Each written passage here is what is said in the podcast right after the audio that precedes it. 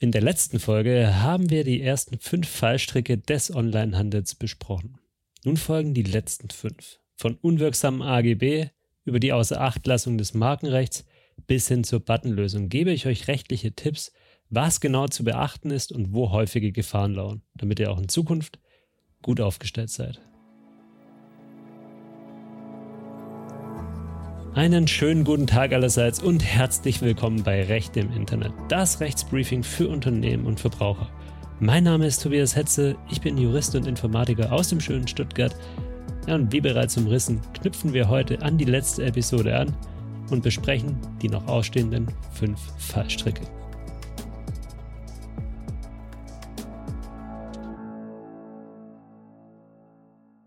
Fallstrick 1. Unrichtige Preisangaben. Nun, man könnte denken, es sei ganz einfach. Als Onlinehändler legt man einfach die Preise für seine Produkte im Onlineshop fest und wartet auf eingehende Bestellungen. Wer davon ausgeht, der kennt die Preisangabenverordnung noch nicht. Dieser ist nämlich geregelt, wie Preise ausgewiesen werden müssen. Hintergrund der Verordnung ist, dass der Verbraucher in die Lage versetzt werden soll, die Vielzahl an Preisen, die am Markt existieren, miteinander vergleichen zu können. Dies wird erreicht, indem verbindlich für gewerbliche Anbieter definiert ist, wie die Preise für Waren ausgewiesen werden müssen. Als Faustregel gilt dabei, der Onlinehändler muss den tatsächlichen Endpreis der jeweiligen Waren im Onlineshop ausweisen. Das heißt also, er muss die Waren mit dem Preis ausweisen, den seine Kunden auch tatsächlich zahlen müssen, wenn sie die Ware bestellen. Also zum Beispiel der Endpreis 12,99 Euro inklusive Mehrwertsteuer auf der Produktseite einer Handyhülle. Aber Achtung, der Hinweis inklusive Mehrwertsteuer darf natürlich nur dann erfolgen, wenn der Onlinehändler Umsatzsteuer abführen muss, da die Angabe ansonsten falsch ist und abgemahnt werden kann. Aber was ist in diesem Zusammenhang noch wichtig? Natürlich, der Umgang mit Liefer- und Versandkosten.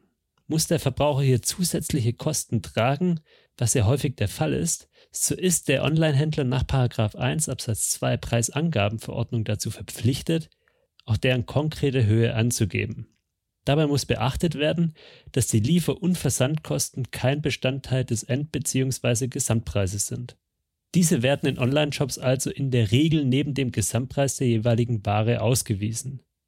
In vielen Fällen aber ist die Höhe der Versandkosten nicht von Anfang an bestimmbar und kann deshalb logischerweise auch nicht neben der jeweiligen Ware ausgewiesen werden.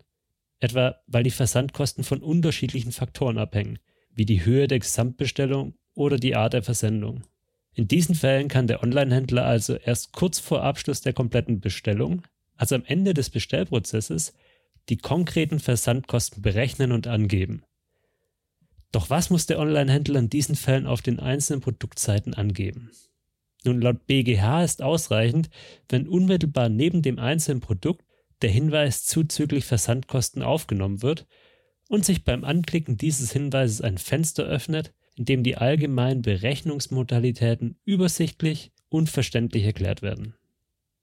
Dem Verbraucher muss also letztendlich möglich sein, die Versandkosten selbst zu bestimmen bzw. zu berechnen. Aber denkt daran, die Versandkosten dann spätestens am Ende des Bestellprozesses gesondert auszuweisen. In der Preisangabenverordnung steht noch einiges mehr.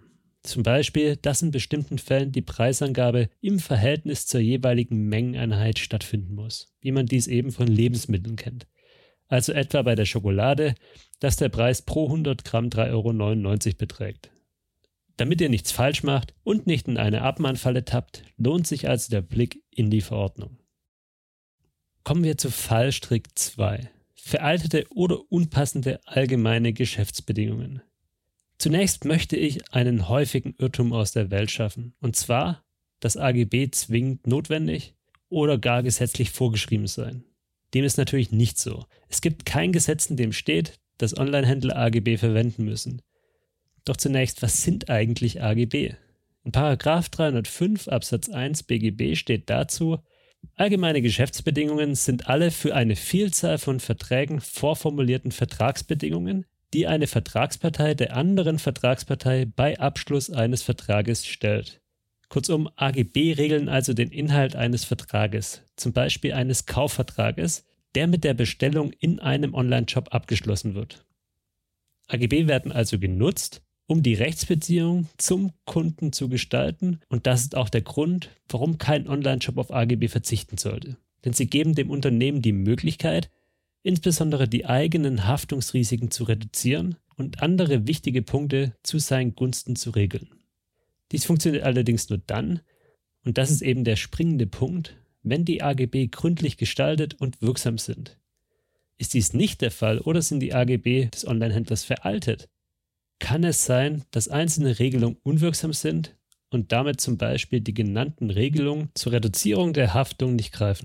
Außerdem können auch Abmahnungen drohen. Arbeitet hier also gründlich und verwendet AGB, die zu eurem konkreten Geschäftsmodell passen. Fallstrick 3. Die fehlende oder unrichtige Datenschutzerklärung. Ich denke, dass man als Online-Händler eine Datenschutzerklärung braucht, was das ist und dass die Pflicht zur Erstellung einer Datenschutzerklärung aus der DSGVO folgt, ist den allermeisten von euch klar und wurde bereits zu Genüge über all mögliche Kanäle kommuniziert. Trotzdem werden nach wie vor viele Datenschutzerklärungen nicht sachgemäß erstellt oder auf der Website falsch eingebunden, sodass diese im Ergebnis nicht DSGVO-konform sind. Nehmt euch bezüglich diesem Punkt Zeit und geht gründlich vor. Insbesondere auch deswegen, da aktuell noch nicht abschließend geklärt ist, ob neben der Gefahr von Sanktionen gemäß der DSGVO auch eine Abmahngefahr bei Verstößen gegen die Datenschutzgrundverordnung besteht. Zu dieser Rechtsfrage ist jedoch aktuell ein Rechtsstreit beim BGH anhängig. Konkret geht es in dem Rechtsstreit um die Frage, ob ein DSGVO-Verstoß des Betreibers eines sozialen Netzwerkes, hier im konkreten Facebook, wettbewerbsrechtliche Unterlassungsansprüche begründet und durch eine Klage vor den Zivilgerichten verfolgt werden kann. Zur Klärung dieser Rechtsfrage hat der BGH diese nun dem EuGH zur Vorabentscheidung vorgelegt. Es bleibt also spannend und abzuwarten, wie der EuGH letztlich in der Sache entscheidet. Ich werde euch in jedem Fall auf dem Laufenden halten. Fallstrick 4. Die Außerachtlassung des Markenrechts.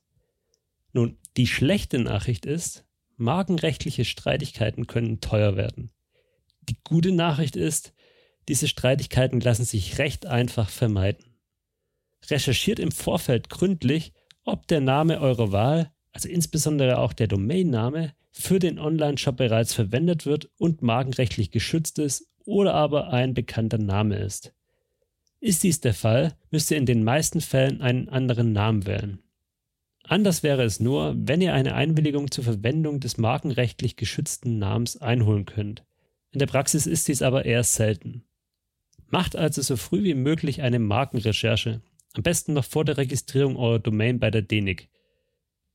Das Markenrecht ist außerdem auch noch in sonstigen Bereichen zu beachten, etwa wenn es um die Verwendung fremder Logos geht.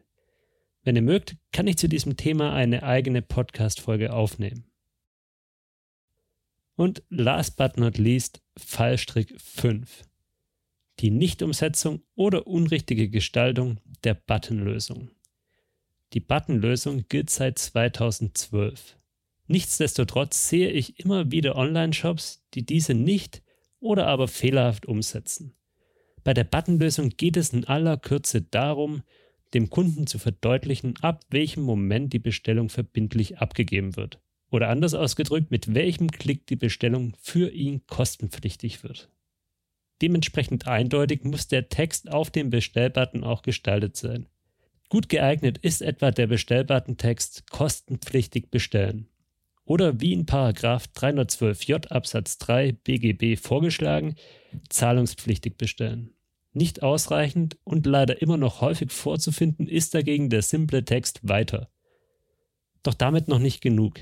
Der Bestellprozess, also insbesondere die Bestellübersicht, muss nach 312j Absatz 2 BGB mit den dort vorgeschriebenen Pflichtinformationen wie Produktmerkmale, Mindestlaufzeit, Gesamtpreis, Versand- und Zusatzkosten etc. gestaltet werden. Dazu gehört auch, dass all diese Informationen kurz bevor der Verbraucher seine Bestellung abgibt, klar und verständlich in hervorgehobener Weise, also zum Beispiel durch farbliche Gestaltung, zur Verfügung gestellt werden. Übrigens, Paragraph 312j Absatz 2 BGB verweist bezüglich der Pflichtinformation auf Artikel 246a EGBGB, also dem Einführungsgesetz des bürgerlichen Gesetzbuches. Auf diesen Artikel bin ich bereits in der letzten Episode eingegangen. Prima, das waren die letzten fünf Fallstricke des Onlinehandels. Damit ihr sie nicht vergesst, hier nochmals alle fünf im Überblick. Erstens, die unrichtigen Preisangaben. Zweitens, veraltete oder unpassende allgemeine Geschäftsbedingungen. Drittens, die fehlende oder unrichtige Datenschutzerklärung. Viertens, die Außerachtlassung des Markenrechts. Und fünftens, die Nichtumsetzung oder unrichtige Gestaltung der Buttonlösung. Nutzt doch gleich die Gelegenheit und prüft, ob ihr an alles gedacht habt. Falls ihr Fragen habt, dann hinterlasst mir einen Kommentar oder schreibt mir eine Mail. Fragen, die auch andere interessieren, beantworte ich in einer extra FAQ-Folge. Ich würde mich freuen, wenn ihr beim nächsten Mal wieder dabei seid. Danke fürs Zuhören, tschüss und bis zum nächsten Mal.